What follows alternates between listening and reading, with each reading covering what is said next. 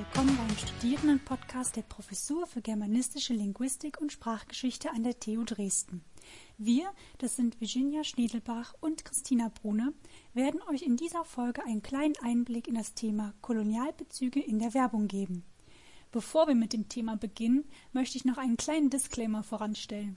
Wir werden innerhalb unseres Beitrages ab und an Begriffe und Wörter verwenden, die entweder fragwürdiger Natur oder rassistisch sind, wie zum Beispiel Neger oder Moor. Dies geschieht allerdings im Kontext unseres Themas und im Zusammenhang mit direkten oder indirekten Zitaten und spiegelt nicht unsere eigene Ansicht oder Überzeugung wider. Beginnen wir mit allgemeinen Fakten zu Kolonialwaren und Werbung. Kolonialwaren, das sind Lebens- oder Genussmittel aus Übersee zu Kolonialzeiten, sind zum Beispiel Kaffee, Kakao, Schokolade, Tee, Zucker, Gewürze, Honig und Sirup, Nüsse, Südfrüchte, entweder eingemacht, naturbelassen oder getrocknet, Öle und Fette, Seifen, Fisch, Konserven und Tabak und daraus resultierende Zigarren oder Zigaretten. Im Jahr 1896 kam es zur Gründung des Deutschen Kolonialhauses mit dem Sitz in Berlin. Es vertrieb Kolonialwaren aus deutschen Überseegebieten in Deutschland. Um die Echtheit der deutschen Kolonialwaren zu gewährleisten, wurde in der Werbung immer darauf verwiesen, dass die Verteilung der Produkte unter Aufsicht der deutschen Kolonialgesellschaft erfolgte und es wurde neben den Produkten immer angegeben, aus welcher Kolonie sie stammten. Ende des 19. Jahrhunderts kam es außerdem zur Gründung von Kolonialwarenläden überall im Deutschen Reich. Die Bezeichnung Kolonialwaren besteht auch heute noch in dem Namen der Edeka-Gruppe fort. Ebenfalls ein Kolonialwarengeschäft. Es entstand 1898 als Abkürzung für Einkaufsgenossenschaft der Kolonialwarenhändler im Hallischen Torbezirk zu Berlin. Abkürzung EDK. Werbung. Die Werbung ist ein gesellschaftliches Spiegelbild der Wünsche, Trends und Hoffnungen, die unser Leben prägen. Werbung kann uns außerdem auch die Wahrnehmung eines Produktes verändern. Sie ist auf Überzeichnung angewiesen und muss innerhalb von Sekunden Aufmerksamkeit erregen. Um 1870 begann man Werbeanzeigen in Zeitschriften und Zeitungen zu schalten. Davor gab es nur Flugblätter und Plakate. Häufig wurden Kolonialwaren auf diese Art und Weise beworben. Menschen aus Afrika wurden als Beleg für die exotische Herkunft dieser Waren häufig in die Werbung inkludiert. Ab 1890 demonstrierten diese Anzeigen auch eine entwicklungspolitische Großherzigkeit. Afrikaner benutzten deutsche Produkte wie Zahnpasta oder Küchenherde, und somit wurde eine weltweite Verbreitung der Produkte und eine Zitat Reinwaschung der Afrikaner dargestellt. In der Werbung versuchen Schwarze sich mit Seife und Shampoo von der Hautfarbe zu befreien und sind teilweise noch in Logos vorhanden, so zum Beispiel von der Firma Schwarzkopf. Bevor wir uns nun einer konkreten Analyse zuwenden, müssen wir noch ein paar theoretische Grundbegriffe einführen. Zuallererst den der Typografie. Früher bezeichnete man damit ein Hochdruckverfahren mit wiederverwendbaren beweglichen Lettern. Heute bezeichnet man damit aus fachsprachlicher Sicht die Anordnung von Schriftzeichen auf der Fläche, die Einbindung von Abbildungen, die Strukturierung eines Textes oder auch eines ganzen Buches, die Einbandgestaltung oder eben auch die Wahl des Zeichenträgers.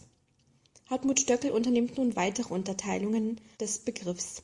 Die Mikrotypografie beschäftigt sich mit der Schriftgestaltung die Mesotypografie mit der Gestaltung des Schriftbildes in der Fläche oder auch dem Schriftgebrauch im Text. Die Makrotypografie fokussiert sich auf die Organisation des Textes oder auch der Textteile und die Paratypografie legt den Fokus auf die Materialität der Dokumentgestaltung.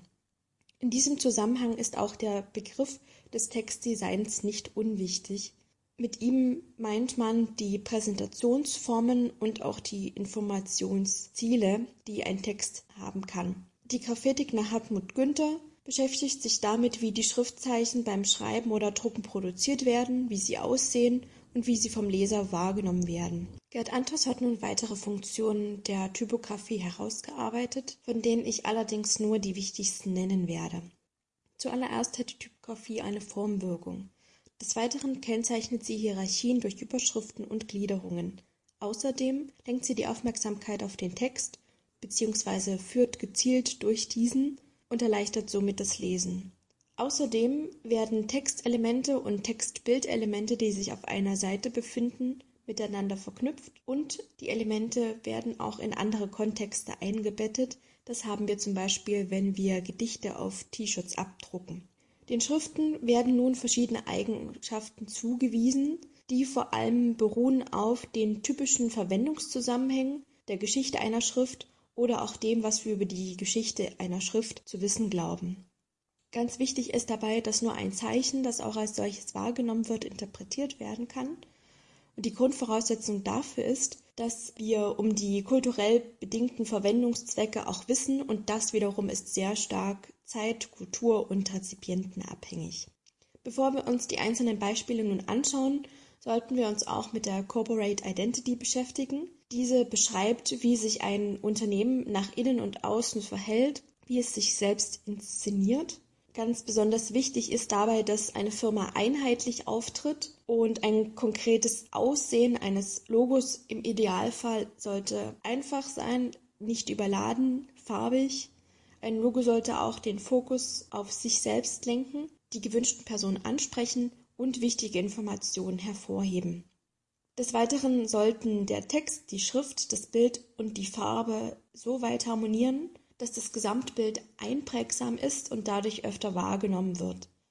Natürlich möchte sich ein Unternehmen mit dem Logo auch von der Konkurrenz abheben und der Idealfall wäre, dass ein Design wirklich so bekannt ist, dass man es automatisch mit dem entsprechenden Unternehmen verbindet.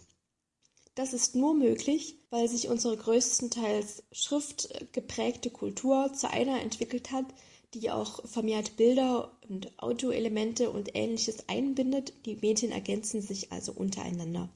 Der Vorteil liegt darin, dass Bilder näher an der Wirklichkeit sind und schnell und unkompliziert Informationen liefern können, auch Gegensätze verdeutlichen und oft mehr die emotionale als die intellektuelle Ebene ansprechen.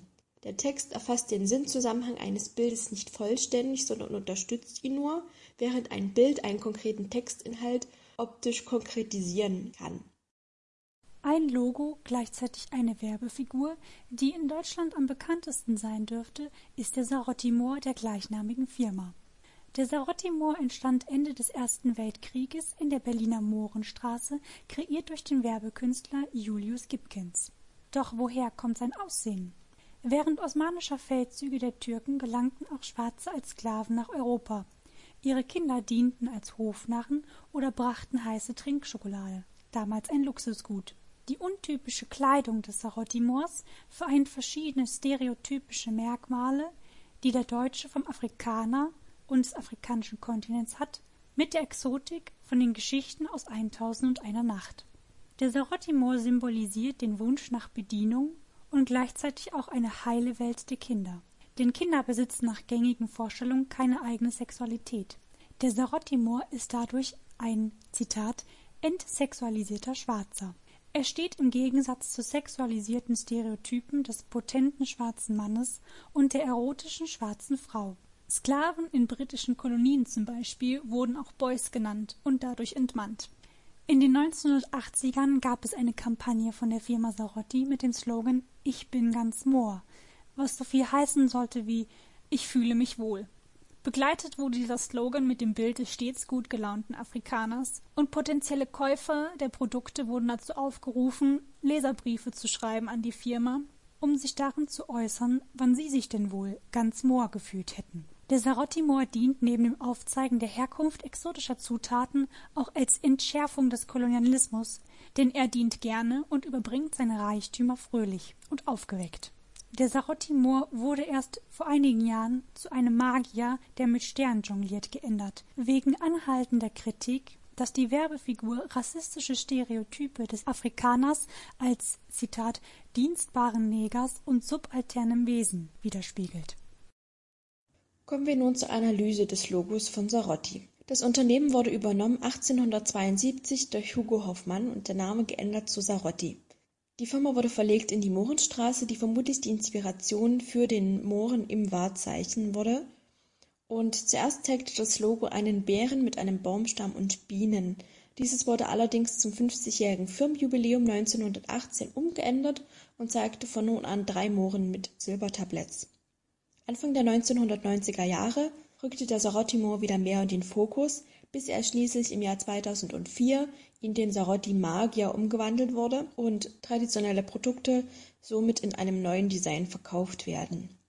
Das eben benannte erste Logo könnt ihr über den Link in der Profilbeschreibung abrufen, allerdings lässt es sich nicht besonders gut mit den nachfolgenden Variationen vergleichen, weswegen wir hier mit der Version von 1918 beginnen. Alle drei gezeigten Bilder, also von 1918, 1998 und die aktuelle Version, zeigen sehr starke Farben, vor allem Rot und Blau und die ersten beiden Varianten auch noch schwarz für die Haut. Die Kleidung ist in allen drei Varianten sehr klischeehaft orientalisch und auffällig ist, dass wir nur in der ersten Variante wirklich die Gesichter der Mohren sehen. Ab 1998 sehen wir die Gesichter nur noch im Profil, weswegen der Kontrast zu den weißen Augen nicht mehr gegeben ist. Das Bild von 1918 zeigt im Hintergrund feine Muster, die wir stereotypisch in dieses Jahrhundert einordnen. Der exakte Produktname ist in feiner, geschwungener Schrift dargestellt, die sehr formell und exklusiv wirken kann und durch die geringe Strichstärke wirkt sie auch sehr leicht. Durch die helle Hintergrundfarbe heben sich die Mohren noch mehr hervor. Abbildung Nummer zwei hat neben dem Schriftzug des Firmennamens auch eine Zusatzbeschreibung in Serifen, die sehr formell und autoritär wirken kann man könnte auch der Meinung sein, dass das Bild deswegen in den Hintergrund tritt. Der hier zu sehende Sternenhimmel unterstützt in Verbindung mit der typischen Kleidung und dem Turban das exotische Bild, das von dem Produkt erschaffen werden soll. Wenn wir nun zum aktuellen Logo gehen, sehen wir, dass der Hintergrund sehr dominant ist farblich wahrscheinlich eine Anspielung auf Kakao oder Schokolade und der Firmenname ist immer noch auffällig im Rot gehalten. Ein Schwung lässt es aber auch äh, klassisch und exklusiv wirken und es zeigen sich sogar Gründungsinformationen in Form eines zweiten heller gehaltenen Schriftzugs in einer Schriftart, die man durchaus als historisch betiteln könnte. Der Mond und die Sterne sind auch erhalten geblieben sind jetzt aber näher an der Figur verarbeitet beziehungsweise sogar in die Hose integriert. Und eine weitere Änderung ab 2004 ist auch die goldene Körperfarbe des Magiers zu sehen im Gesicht. So entsteht der Eindruck, dass die Historie der Firma immer noch hervorgehoben wird, allerdings auf eine weniger anstößische oder kritisch zu betrachtende Weise. Und man könnte davon ausgehen, dass das Logo bloß noch erhalten ist, weil es eben mittlerweile so viele Jahre lang mit der Firma verknüpft wurde. Abschließend möchte ich noch auf ein Medium eingehen, das zu Kolonialzeiten entstand und das gerne für Werbezwecke eingesetzt wurde, dem Reklamesammelbild. Reklamesammelbilder waren vorzugsweise für Kinder und Jugendliche. Sie wurden auf leichten Karton gedruckt, farbig und waren meist nummeriert. Sie trugen Werbung für entweder ein Produkt, eine Dienstleistung, eine Firma oder ein Geschäft und bestachen durch ihre grenzenlose Vielfalt an Themen und Motiven. Der Begründer der Pariser Kaufhauskette Au Bon Marché gilt als Initiator dieser Reklamesammelbilder. Angeregt wurde er durch die Chromolithografie und Druckschnellpressen und begann im Jahr 1870 seine Kunden mit kleinen Bildpräsenten zu einem erneuten Einkauf zu animieren. Der Kölner Schokoladenfabrikant Ludwig Stolberg entwickelte in den 1890er Jahren auch Sammelalben für seine Werbebilder und verband die Produktwerbung mit erzieherischen Vorstellungen. Die Einleitungstexte seiner Sammelalben lauteten zum Beispiel Zitat Es dürfte jung und alt Unterhaltung und Belehrung beim Durchblättern finden. Zitat Ende. Die Reklamesammelbilder sind damit zu Bildungsträgern geworden, die fremde Länder ins Haus brachten. Die Sammelbilder haben das Denken und die Weltanschauung beeinflusst und besaßen zeitweise sogar den Rang eines Nachschlagewerkes oder einer Schulbuchergänzung. Auf diesen Sammelbildern gab es zwei Arten von Darstellung schwarzer Menschen. Entweder karikierend und verzerrend oder naturalistisch. Die Begleittexte zu den Bildchen waren vor allen Dingen bei den verzerrten Sammelbildchen häufig in sogenannter Negersprache gehalten. In der Linguistik würde man dies als Babytalk bezeichnen. Häufig wurde Infinitiv verwendet und eine kindliche Satzstellung. Auch das Klischee des Afrikaners, der sich nur der Musik und dem Tanz widmet, sowie als Menschenfresser erscheint, ist in diesen Sammelbildern anzutreffen. In der Beschreibung dieser Podcast-Episode ist eine Abbildung eines solchen Sammelbildes verlinkt. Es handelt sich um eine Abbildung aus der Liebig-Bild-Serie Die Reise des Herrn Urian. Die Abbildung besticht durch ihre knalligen Farben. Am rechten Bildrand sieht man den westlichen Herrn Urian gefesselt an einen Pfahl,